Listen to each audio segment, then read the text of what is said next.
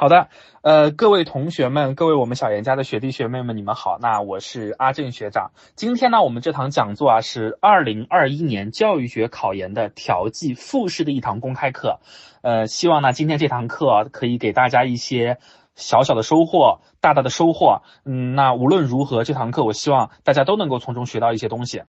大家好，我应该是大家的一个新朋友啊，呃，大家叫我阿正学长就可以了。呃，目前呢，我是南京某所双一流学校在读的研三学长，而我的专业呢就是教育学。呃，那其实呢，我现在读的这个学校是自己的调剂的一个学校，因为在一八年那一年的时候呢，我参加了研究生考试，呃，是跟自己女朋友一起参加考试的。呃，当时我和女朋友的。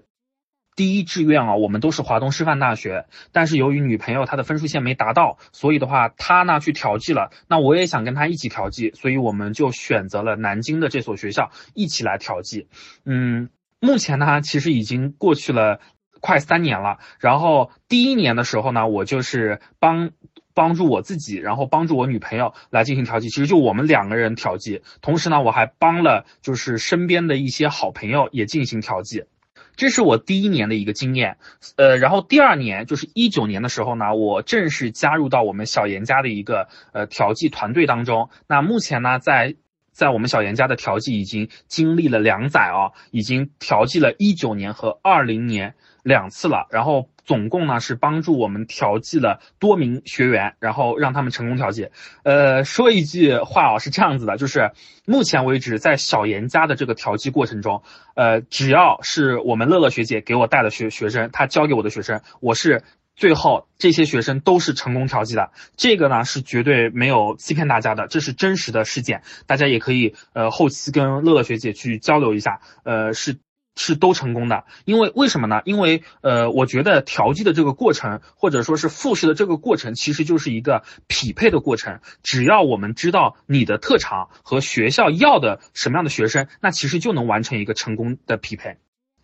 那接下来呢，我来给大家介绍一下我们今天这堂课程的主要内容。第一个部分呢是简单介绍一下去年热门的部分院校的一个简单介绍。第二个呢是不同本科专业的学生，你们在调剂或者说在复试过程中，你们应该怎么样介绍自己，或者应该在寻找调剂院校的时候，你该注意哪些事情？第三个就是我们的呃答疑和互动环节啊，那为各位学弟学妹们的调剂或者复试要保驾护航。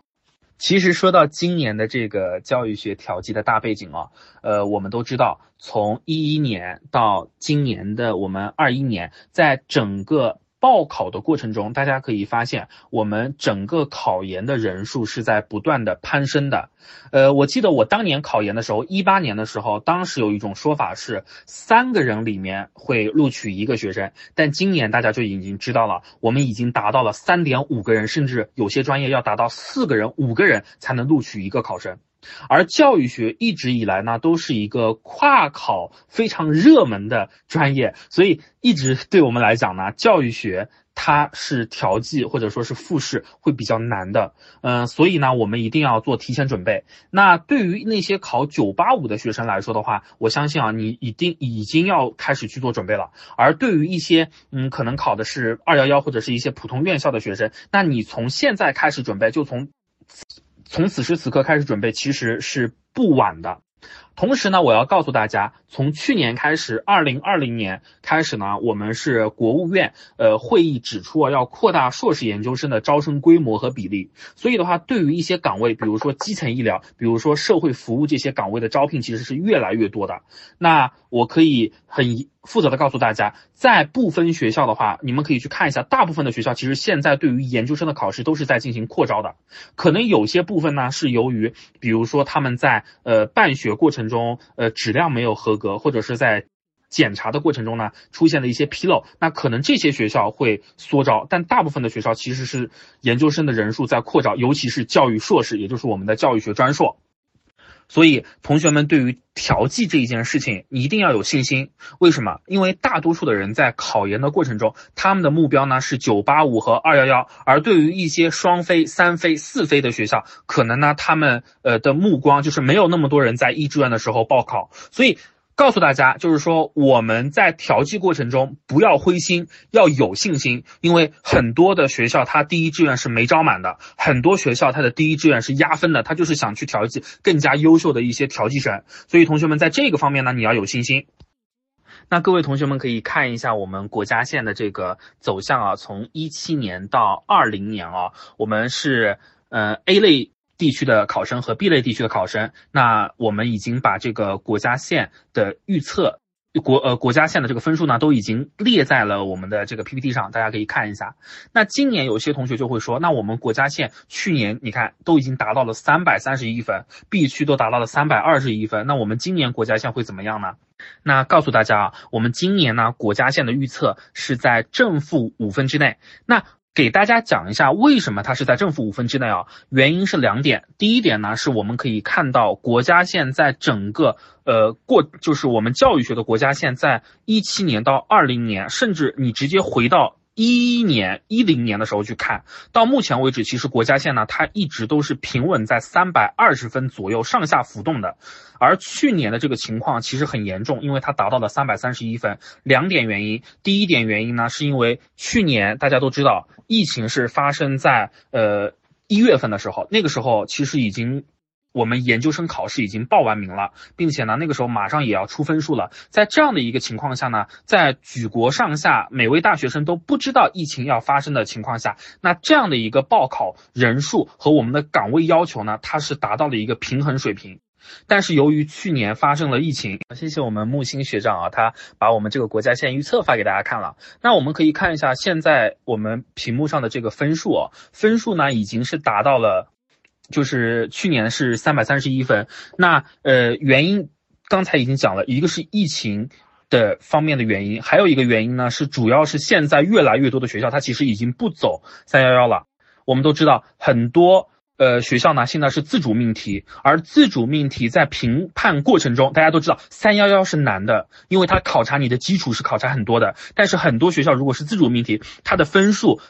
上面的话会有所增加，所以其实对于很多学校和很很多学校的考生来讲，他们是占有一定的优势的，因为他们可能呃三百分的这个教育学综合，他就能考到两百五、两百六、两百七。那你说再加上其他那些分数的话，达到一个三百五十分以上是轻轻松松很容易的。所以其实对于去年来讲啊，我们三幺幺幺的学生真的，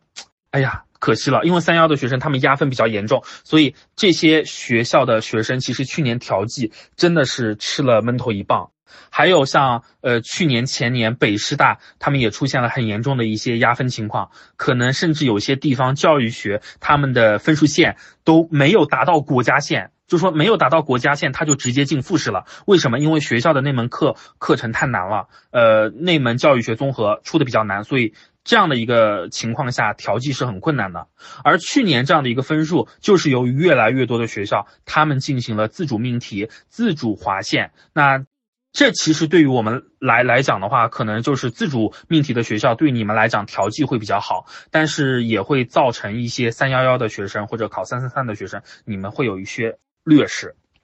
但是今年的话，其实国家一直在规范每个学校的出卷。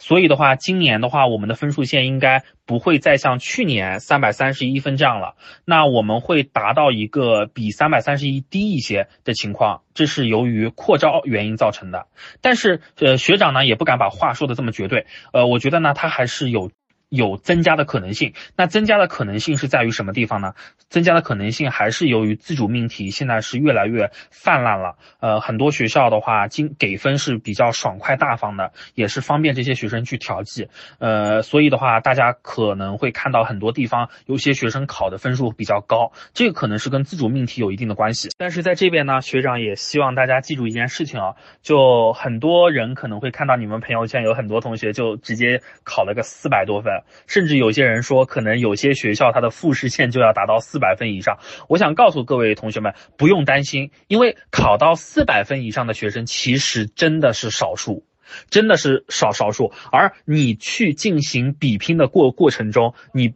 你是在跟这些同学进行一定的 PK，但是你要记住了，现在的学校在复试过程中，他把复试的这个比重加的越来越大了。所以你认真去准备，认真去复习，老师可能在你复试过程中看到你优异的表现，最终整个分数评定下来，可能还是你会比这些同学高。所以现在就做好这个准备，一点都不晚，好吧？同学们，请认真做好准备，不要说把初试看得太重，只要能进复试，一切皆有可能。我一志愿报考的呢是华东师大。那一年的话是出了一个新政策，我们会有呃一比六、一比七的一个学生进复试，就让更多的学生进复试，给老师进行呃挑选。然后当时呢，我是考了二十多名，呃，当时我们只招十五个学生，所以我其实已经是属于进复试里面最后几名了。呃，当时呢，我进了复试以后。自己其实一点点都没有信心，我觉得自己哎呀，肯定拼不过前面那些女生，因为我觉得她们学的都好扎实啊。呃，专业课呢，有的同学就已经考到了两百七、两百八，我自己专业课呢是考了两百六十多分，嗯，所以当时我觉得有点担心和害害怕，呃，所以呢，在调剂的过程中，我就选择了一些可能更加看重的我综合实力的一些学校进行考试，并且呢，我本科其实学的是计算机方面的。所以呢，我在调剂的过程中呢，就就不是去调师范类的学校，我选择了一个呃偏工科类的学校，因为这样的一个学校呢，它可能会更加看重你本科跟硕士之间的专业是否有联系。而我目前进行的一个专业研研究呢，其实也是在计算机教育和 IT 教育方面进行开展的。所以的话，我觉得当时调剂的这个过程还挺幸运的。那下面呢，我们就来聊一下啊，去年的一些热门学校的调剂介绍。那首先啊，我先给大家整理一下我们去年小严家呃教师团队呃准备的一些呃院校的这个介绍。我们可以看到，我们的呃乐乐学姐已经发出来了。那这边呢，只是一个小一一小部分啊，是总共给大家设置了二十四所学校，我们可以稍微看一下。我们可以发现哦，这些学校有好。有非常好的学校，也有可能你都没有听过名字的这些学校，所以我们首先要知道一件事儿，由于教育学现在是一个比较基础的学科，为什么？因为现在有越来越多的学校呢，它要招收研究生到学校里做老师，所以教育学硕士和教育硕士现在呢，它的比重是越来越多的。那我们可以看到，有一些可能不是师范类的学校，它也在进行那教育学或者教育硕士的一个招收。我们可以看一下左边的这个表格里面啊，有很多学学校招呃，就是有很多学校呢，他们是有调剂需求的。那就有同学要问了，那学长啊，那我们在平常挑这个调剂学校的时候，有那么多学校他招收调剂生，那我该选择哪个呢？越好就是学校越好，咱们越选吗？不是的。那我给大家三个小原则啊，就是右边的三点，分别是专业匹配原则、学校和地理位置选择原则、导师和奖学金等选择原则。那其实最重要的一个选择原则是第一个专业选择原则。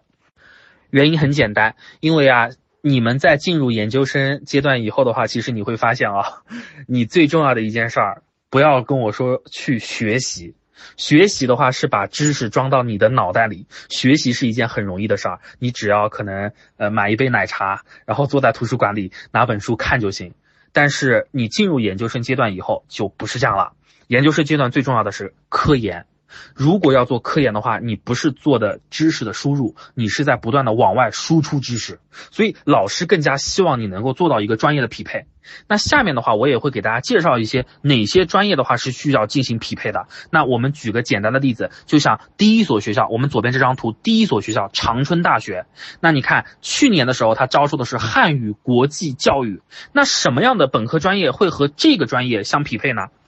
那一定是汉语言文学或者是国际教育专业，这些专业的话是，如果能够录取到长春大学的这个专业专业学位当中以后，那你今后在做研究的时候，你就很有基础，老师也会觉得这样的学生更容易去带。所以的话，呃，你在调剂的过程中，我更加希望每位同学你能够拿自己之前的专业哦和你想要调剂的那个学校的专业进行一个尽可能的匹配。这样的话，你在给老师发邮件，或者你在复试的过程中，才能够很有说服力，告诉老师，我来到这个学校，来到这个岗位，来到这个专业以后，我是可以带来科研收益的。而老师也非常希望能够带这样有基础、有创新、有雄心的这样的一个学生，然后才会到我们的学校和地理位置的介绍。因为啊，呃，首先先讲学校。有些同学呢是是就是看着这个九八五二幺幺，我一定想要上一个九八五 或者二幺或者一个双一流，非常好，你有这样的一个雄心壮志，非常不错。那但是我觉得还是要在专业匹配的情况下，你再从这些能够匹配专业的学校中去挑选学校。其次呢是地理位置。因为呢，有些同学可能今后想留在自己的家乡去学去学习。是的，你如果想留在自己的家乡，那尽量考一个本省本市的学校呢，会非常有优势。呃，就比如说举一个例子啊，因为我自己呢，就拿江苏省的江南大学为例吧。江南大学这个教育学专业的话，呃，每年其实有很多这个江苏无锡的学生去考，但是很多人都。都不，其实很多人都不知道这个二幺幺学校，哎，不知道，哎，还有一个二幺幺学校叫江南大学。但是经过我的调研，因为我自己本身就是江苏无锡人嘛，经过我的调研呢，我却发现，在在无锡市，如果你要去考一个教师编制的话，那其实他们对于江南大学的认可程度是更高的。你可能江南大学的教育学出来之后进行应聘，可能是要比外地的那些师范学校更好。比如说举几个比较好的师范大。大学，浙江师范大学、哈尔滨师范大学、山东师范大学，这样比较好的一个师范大学和江南大学相比的话，可能他们还是会认为江南大学更好一点。这个呢，是由于当地比比较认可这个学校，所以你从这个学校毕业之后去找工作，或者说进行一些教师编制、公务员考试来讲的话，可能在你当时考试的面试和复试当中也是有一个加分项的。第三个原则才是到了导师跟奖学金原则。同学们，其实你想啊，你都考研了，你你都不想去工作了，是不是？你都没有这个工作心思，你就想一门心思好好读一个书。所以其实对于你来讲的话，这个奖学金的问题，我觉得它不是问题，对不对？因为。嗯，为什么呢？因为可能我们的家里面都是能够负担得起我们去读书的，所以奖学金的问题在我看来是呃最不用去考虑的问问题。为什么？因为其实每一年学校里面的奖奖学金啊都差不多，一个国家奖学金，还有一个国家助学金。那可能学校的这个一等奖学金、二等奖学金就可以满足你呃学费的这个需求，然后可能后面的助学金就可以每个月到手，比如说五百左右，是满足你平常一个生活的需求，数量都不是很多。哪怕就没有这个奖学金，我觉得这个研究生你也想去读。对不对？好，但是呢，导师的原则也很重要，因为一个好的导师真的是让你在研究生三年或者两年里面呢会比较受益。所以在选择学校的过程中，每位同学你们也要去看一下这个导师平常做的课题和他们发的这个嗯论文是不是跟你目前的一个研究方向或者你想要进行的这个研究方向是相匹配的。那有些同学说，那老师，我从哪里去看这个导师的研究的方向呢？很容易啊，两个地方，一个呢就是中国智网，一个呢就是学校官网的这个导师介绍，这两个方面呢，你就可以看清楚一个导师他的研究方向了。然后呢，你从而通过这个，呃，他的这个研究方向呢，来和老师去套一个近乎，可能呢录取的机会就更大一些。但是同学们，无论上面的原则是怎么样的，我给大家的一个原则是有书读原则。为什么？因为现在其实考研究生，刚才刚讲过，现在的录取比例很低呀，呃，可能要四个人，尤其是在我们教育学专业，可能四个人里面才能进，才能录取一个学学生。所以同学们，呃，在这样这样困难的一个情况下，嗯，学长还是建议大家，我们优先考虑有书读，好不好？就。嗯，那当然了，有的同学说我是这个九八五，是二幺幺，呃，一定要读这个九八五二幺幺。那有这样的一个雄心壮志，我觉得也是不错的。呃，但是对于一些今年就想呃读书的同学们，我们尽量在挑选学校的过程中，你还是本着 有有书读，尽量挑选一个能够跟你专业或者跟你学校匹配的一个呃学校专业，这样可能会好一些。刚才我们说过了，在我们的原则中呢，有一条叫做专业匹配原则，这是最重要的一个原则。那所以的话，我们下面呢就会就着不同本科专业学生的这个调剂来，他的注意事项，我们来谈一谈。首先，第一点啊，我们要知道就是在调剂期间，我们呃学校究竟是在做什么？你只有知己知彼，才能百战不殆。我们可以看到，以下是五个步骤，是在调剂过程中学校在做什么。首先呢，现在大部分的学校呢在等待国家线，但少部分的学校，比如说九八五院校，他们自主命题的过程呢，他们就不是在等待这个国家线，他们自己就已经在画这个学校线了。所以的话，第一步是等待国家线或者画自己的学校线。第二步呢是确定调剂的名额，因为有些学校可能一志愿就填满了，那他不需要调剂；有些学校呢是正正好好，哎，进复试的学生就是一志愿呃过国家线的学生，那这个时候他也会放出一到两个或者三到四个名额啊，来让大家竞争一下。来让大家竞争一下，因为不可能让你一定要做到差额竞选的呀，你不可能，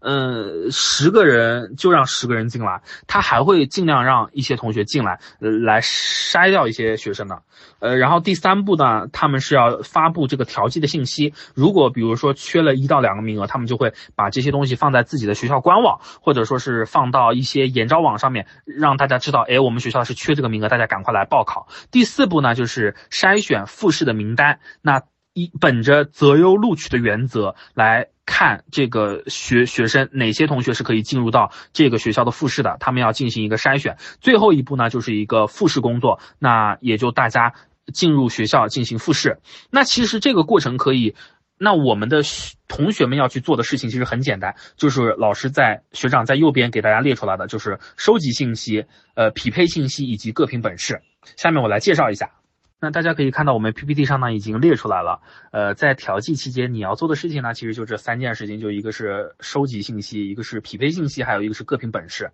那我一个一个给大家做介绍。首先，第一个呢是收集我们的信息。我们可以看到，以下呢是收集这个呃调剂信息的步骤啊，总共是三点。分别第一个是我们根据往年调剂信息来，呃，找到这些调剂的信息。第二个呢是研招网的信息，也就是各个学校研招网上它会公布这些信息。第三个呢就是我们研友之间互相去收集信息。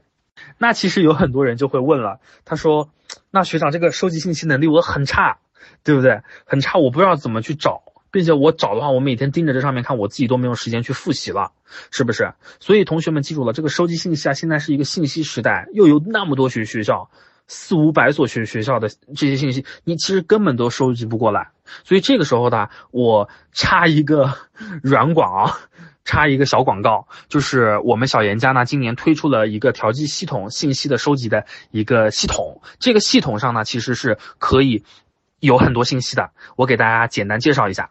这个就是我们今年啊小严家二一呃考二一年考研的这个调剂系统，呃，那其实这个系统的话，给大家做一个简单介绍，它就是你不需要去下载任何 APP，呃，并非常的高效快捷，并且呢调剂的数据是非常全的，我们是收集了三年。来，这个往届的调剂信息都在里面，呃，绝对是比较全面的一个调剂系统。然后呢，我们的更新速度是非常快，基本上呢，它就是有消息之后，我们一到两个小时之内一定会挂到我们系统上去，并且是持续在更新二一年的这个调剂信息。它的检索效率也非常的高，我们是按照省份和专业分门别类的来设置的。所以你想调剂到什么专业，你根据比如说我们刚才专业匹配原则去调剂这个专业的话，它其实很快就能找到的。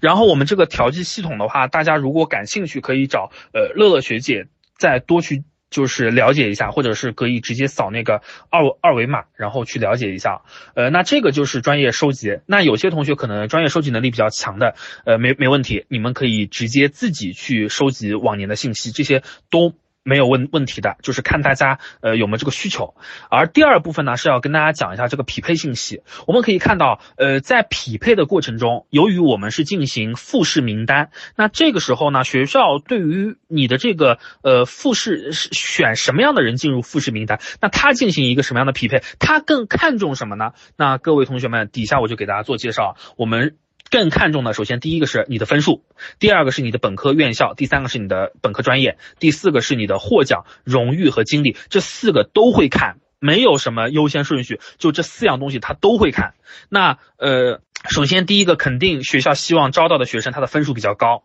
但其实，在教育学当中，这个分数它也不能完全说话。为什么？因为三幺幺的学生他分数其实就是普遍比较低，而自主命题的部分学校他分数就是比较高，因为学校不不压分，是不是？所以分数的话，只要进国家线，其实大家都大大差不差。但如果你分数格外好看的话，可能在复试过程中你提这样一嘴，同学呃老师也会觉得，哎，这个学生他基础。应该比较好。那其次就是本科院校，那我相信啊，这一点大家应该都了解。如果本科学校好的话，那可能老师就会觉得这个学生是一个好生源。那虽然这是一个呃，这个没有什么说服力啊，不一定说是学校好，学生能量能力就好，素质就高，这个不一定。但是其实很多学校还是在看这个，这个没有办法，它就是一个现实。呃，第三个和第四个呢，是我们可以进行弥补或者可以进行后期匹配的，就是我们本科的专业。那接下来呢，我也会。给大家介绍一下，呃，哪些专业哪些专业可以进行一个什么样的匹配啊？然后第四个就是我们的获奖荣誉和经历。那如果你获得了很多科研方面的奖项，你获得了比比较多的一些荣誉，比如说优秀毕业生，比如说是某个学校举办的这个科研竞赛获奖，比如说你曾经去支教过或者参与过某个课题当中，那这也都是你在复试过程中或者你在调剂过程中进入面试的一个加分项。然后我们就看第三点啊，第三点就是各凭本事。那其实，呃，学长想要告诉大家一件事情，就是你在调剂的过程中，其实呢，你要知道，在你面试前和面试后都是在考察你的。那面试前考察你什么？面试前考察你的本事，就是你有没有把你的一份简历做好，你准备的怎么样，你有没有给老师发邮件，你复试的基基本功夫准备的如何，而。只有把这些前期工作都做得非常好，你在面试的过程中啊，才会非常的行云流水，才会让老师眼前一亮，才会让老师拍案叫绝，说我就要这个学生了。所以同学们在各凭本事的阶段，我还是更加希望大家做好一个万全的准备，要做好准备再去进行考试。那呃，就是大家可以根据。呃，网上的一些介绍，去找到这个简历的模板，事先就要打造好你的个人简历，或者说是你的科研简历。其次呢，是要准备一封邮件，近期就可以发了。呃，然后呢，你比如说已经知道了这个学校可能会有调剂名额，那你可以发给你中意的这个老师。但是我相信大家应该也要注意一件事情，就是呃，你的这个邮件在发送的过程中啊，尽量是一所学校一个学院只发给一个老师。你如果发给很多老师，其实你很容易就变成茶余饭后老师的聊谈资了。老师就会说，哎，这边有一个很优秀的学生，叫谁谁谁谁，哪个学校毕业的，今年他给我发邮件了。那其他老师一听，哎，这个学生也给我发了，那这个时候其实你就很危险了。为什么？因为呃，你这样的一个情况下的话，老师就知道你这个学生心不定，你他他不知道你是不是会真的到他。闷下去，所以我建议大家在确确定一个老师，你就直接跟着这个老师走就行了，不要再去给其他老师发邮件了。除非老师告诉你不好意思，今年我已经招满了，或者今年我没有名额了，那你再去发邮件给其他老师，呃，就是其他这个学校这个学院的其他老师才可以，就明确老师拒绝你了，呃的时候才。再再再给给其他老师发，同时你要知道啊，你在发邮件的过程中，其实大多数的老师都会给你回复四个字，就是欢迎报考。那欢迎报考其中的意思很多很多，有些欢迎报考呢，就是我觉得你这个简历做的也就一般。哎，我觉得，呃，你都试一试吧。有些老师呢，就是很喜欢你，但是他其实也不能给你过多的承诺，因为研究生考试真的是公平公正要去进行的。现在研究生考试的这个督查很严格，所以他不可能给你过多的承诺。所以，如果给你发欢迎报考的时候呢，我们给。老师的回复就是谢谢老师，我会用心准备的，真的非常希望能够成为您的学生，就这样的一个联系就行了。其实我当时在呃考博考浙大的过程中，我给我的那个现在这个导师发邮件的时候，其实他回复我的也就这四个字，欢迎报考。但是最后我还是考上了，所以的话，其实就算收到这四个字也没有什么关系。然后最后就是一个复试的准备，我相信复试的准备大家呃认真的去准备。复试就就行了，呃，基础课要去看，同时呢，就是你在初试时候考的那几本书，再去温故知新了解一下，再去把目前我们出的，就尤其是你研究领域的相关的热门话题拿出来多去看一下，这个的话你准备的就会比较好。同时别忘了，呃，我们还有英语的自我介绍和英语的问答，这些地方都不要忘记。接下来呢，我就给大家介绍一下我们不同本科专业学生的这个调剂注意事项啊。呃，由于呢，我们教育学真的是一个大洗牌的专业，各门各个呃专业的学生其实都会来教育学，呃，这个里面试一试水，考一个试，所以。对于我们这个教育学来说的话，五花八门、各种专业的人都有来考。那我本科其实也是学的计算机啊，对不对？那选择教育学呢，也是由于我的一个情怀，因为我今后呢是想成为一名高校教师的，所以的话，嗯，也是我自己的一个情怀。所以同学们，你在准备复试的过程中，你还是就是要把自己的这个人设给打造好啊！你可千万不能说老师。因为我周围的同学都在考教育学，所以我也想考教育学。老师，因为我数学不好，所以我考教育学。老师，因为呃，我觉得教育学好考，好录取，我才考教育。你答这种话，人家老师就会觉得你情商很低。你正确的回答呢，应该是，呃，我随便举个例子，因为这个是我复试过程中答的。老师，因为我在高考的过程中呢，自己就非常想读师范类的专业，但是由于当时自己的分数不够，调剂到了计算机专业，但心中一直都有一个教师梦想，所以呢，我今天呢就是报考叉叉院校的教育学专业，希望今后呢成为一名优秀的什么什么老师。你看这样的一个回答，就老让老师知道，哎，我有情怀，也有自自己的理想抱负。这样的话，老师会觉得这样的一个学生，他带着兴趣来学习的，那他他的科研，不管遇到多少的困难，多少的危险，他都会继续往下走。这样才是一个老师希望听到的回答。所以同学们记住了，教育学呢，呃，十年树木，百年树人，一定要带着情怀来读教育学，听到没有？那我们下面可以看一下，呃，同学们都知道，呃，在报考的过程中呢，是分成学硕跟专硕的。学硕的话，我这边给大家列出了一些专业啊，比如说教育学、教育学原理、呃，课程论、呃，教育史、比较教育学、学前教育学、高等教育学、成人教育学，那还有职业技术教育学。而我自己呢，主要研究的是这个职业技术教育学啊，呃，然后呢，专硕大家可以看到有教育管理。有学科语文、学科数学、学科物理、学科化学等等都有。呃，那我们来看一下，分别给大家介介绍一下哪些专业的话，我给大家就是哪些专业的话做一个匹配会比较相近啊。比如说教育学。其实教育学的话，它很笼统，因为底下的这些方向它都可以叫做教育学。你教育学原理也是教育学的，课程论也是教育学的，教育史也是教育学的，它很笼统。所以教育学专业的话，就是如果你是底下任何一个方向，比如说有些学生学的，比如是我随便一说，鲁东大学的那个学前教育不是比较好嘛？呃，浙江师范大学的那个学前教育不是比较好？如果你是。比较好的这种学校，在学前教育专业或者是比较教育学专业，就是只要是跟教育搭，就是相关的这种小学教育啊、学前教育啊、成人教育和他教育学相关的，你去考教育学会非常好。为什么？因为老师知道你是有这个基础的，那你进了这个学校之后进行研究，那就会非常的不错，因为你已经经受过四年的呃专业熏陶了，呃是有这个能力去做好这个研究的。而教育学原理的话，它相对来讲呢是比较就是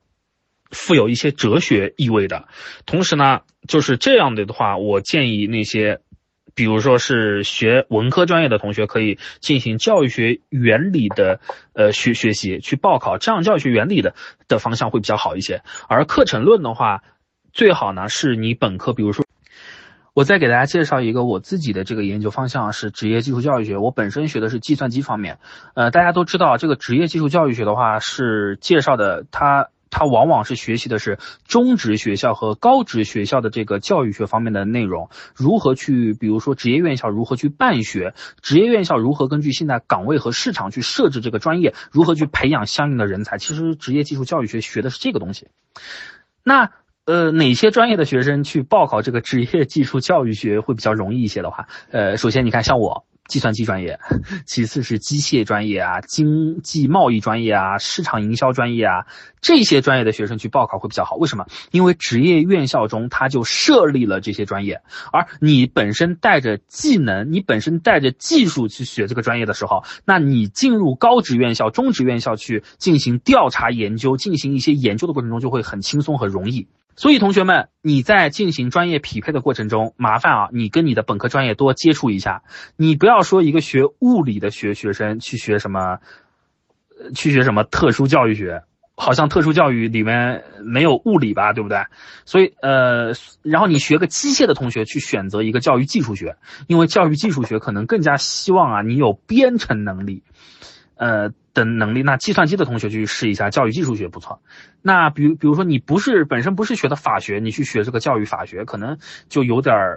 不太好。所以的话，尽量做到你的这个专专业匹配，那会对你的这个调剂和复试很有帮助。那我选择了一些案例来给大家精讲一下啊。那首先呢，我们看一下汕头大学。汕头大学的话是也是一个高等教育比较不错的一个学校，这个学校的高等教育学是很有名的。那我们可以看一下，呃，你在报考的过程中，汕头大学它这边其实已经标注出来了。首先第一个就是你要达到一区的这个复试线，然后未达到这个分数线的人是学生是不能参加调剂的。其次，你也会发现他要求你原报考的专业是教育学，含教育经济与管理或者是心理学，它有少量的调剂，也就说明他希望。我的学生，你原报考专业是这样的一个专业，那调剂过来可能好好一点。其次，大家可以看到，呃，他这边的话是要求大家把这个你的这个个人信息申请材料要通过电子邮件的形式发到呃某个邮箱里，并且等这个国家线分数下达以后的话，要立马进行调剂的这个申请和填写材料的填写，优先考虑本科是一流高校的毕业生。嗯。然后大家可以看一下啊，那高等教育专业的这个研究方向的话，它这边底下有四个，分别是高等教育原理、高等教育管理和教育心理学以及高等工程教育。那有些同学就要问了，那老师，你看它。底下有四个方向，那我本科要是什么样的专业，可能报考这个学校会好一点呢？他调剂的时候可能会要我呢。首先，第一，高等教育原理，那这个方向呢，可能是你本身学教育学的同学会比较有优势，你本身学教育学或者是高等教育学的同学会比较有。比会会比较不错，他们可能会优先考虑。第二个呢，教育管理，那就是呃教育学或者是管理学或者是经管类专业这样的一个同学报考第二个方向会比较好。教育心理学，那当然是心理学的同学或者是统计学的同同学会比较不错。为什么？因为教育心理学它往往会涉及到一些心理方面的呃就是基础知识的研究，同时呢也会涉及到一些心理数据的统计。所以的话，统计学的同学或者是学数学学理学的同学。可以试一下第三个专业，而最后一个是高等工程教育。高等工程教育的话，那可能学工科的同学，比如说像我学计算机，比如说一些同学学机械，学一些纺织工程等等这种工程类的专业来报考会比较好一些。所以同学们有没有看到，就算是一个高等教育学，它也有不同的方向，它也要根据你不同的方向来进来进来进行调剂的。所以希望每位同学要注意，好吧？好，同时大家也可以看到，在我们底下四个方向中，是不是也写到了欢迎写作能力强、教育理论基础扎实的考生调剂？所以同学们有没有发现，这不光是汕大这一所学校的要求，每一个学校都是希望你的写作能力是比较强的，都是希望你的这个教育知识是比较扎实的。所以同学们，你在复试的过程中，你我麻烦大大家尽量把你那种什么学生会主席、什么某个部门的部长这这种东西。一一笔带过的去说一下就行了。你更多能不能去说一说一下？我曾经在校报上发表了什么什么文章？我经常参与学院或者学校公众微信号的制作。我会，我善于写作，也乐于写作，写作是我的爱好。把这些话你可以多说一说，好吧？所以同学们要知道，老师们更想看到的是你在哪方面的一些能力，尽量把这些能力突出出来。好吗？尤其是我们教育学就是写论文啊，同学们，你们进来以后就会发现了，其实就是写论文。下面呢，我们再介绍一下，就是我们这个哈师大啊，哈师大也是一所真的，我有一个好朋友就是在哈师大里面学的这个教教育学原理啊，跟他关系比较好，所以的话，呃，哈尔滨师范大学这个学校，我对他的印象也一直非常不错，并且呢，他这个教育学也一直是他们的老牌专业了。呃，学校也本身比较不错，就是比较远哦。呃，我们可以看一下它的这个调剂的话。底下这些专业都是有的，就是他们教育科学学院，比如说发展和心理学、应用心理学、教育管理，呃，心理健康教育和教育经济与管理。首先呢，我先说一下第三个专业，第三个方向啊，就是这个教育管理，它是要求你已经工作，有的学校是三年，有的学校是五年，已经工作了一定年数之后才能去考，所以这个要大家根据自己的实际情况去填报和报考。那我们可以发现啊，诶。哈师大，它就很符合他们学校的一个建设。他们，你看，心理学专业要求比较，他们其实更多希望的是调剂，呃，就是本科学的是心理啊，或者是应用心理啊，或者是统计学方面的这些学生，这些学生去调剂可能优势会比较大。同时呢，大家也可以看到底下的话，就是要求大家根据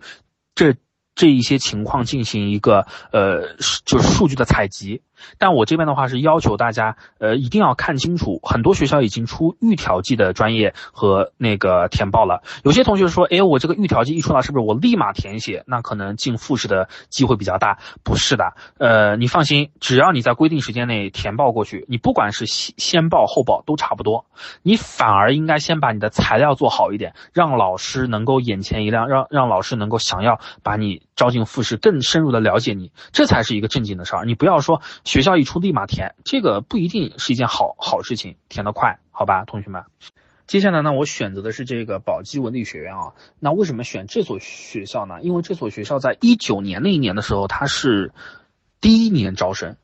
第一年招生，大家可以看一下，它这个调剂专业，尤其是专业硕士，它要求的这个呃，就是招收人人数就是比较多的，所以。呃，同学们也可以去关注一下近两年刚刚招生的这个学校，他们其实填报的过程中呢，一志愿也是不饱和的，呃，很容易就是要调剂学学生。同时呢，你也可以看一下底下的专业能不能和你现在的本科专业啊做一个匹配。如果能有一个匹配，其实是非常好的，并且大家也可以发现啊，专业硕士由于培养的是什么？培养的是未来的。未来我们中国的教师，所以的话，你如果今后就是不想读博的，你就想未来成为一个老师的，那填报专业硕士也是非常好的一个选择。首先，我们今年国家线还没出来啊，所以你超过一分，你并不知道是不是真的超过一分。那如果今年国家线水涨船高怎么办呢？所以的话，呃，我觉得我们抱着一个好的心态，今年国家线不会涨，不会就可能会低一点。如果按照这样的一个心态去了，你其实分数超了一点啊。那其次是，只要是超了国家线，你就有调剂的权利，有这个信心，你有这个权利，你就好好的去准备，并且，并且你抱着背水一战的这个状态去调剂。反而可能老师会觉得你很有自信，很有信，很很有信心，好好去准备，这也许是你的一个优势。所以记住了，无论你超没超，你哪怕正好是国家线也没关系，好好去准备，一切皆有希望。的确是这样，尤其是对于调剂的学生来讲，真的是很有可能。为什么？因为调剂的过程中，你进来的学生之后，呃，老师会尽量把你初试的这个分数，它的这个占比会稍微少一点。你付就会决定你的一切，所以好好准备。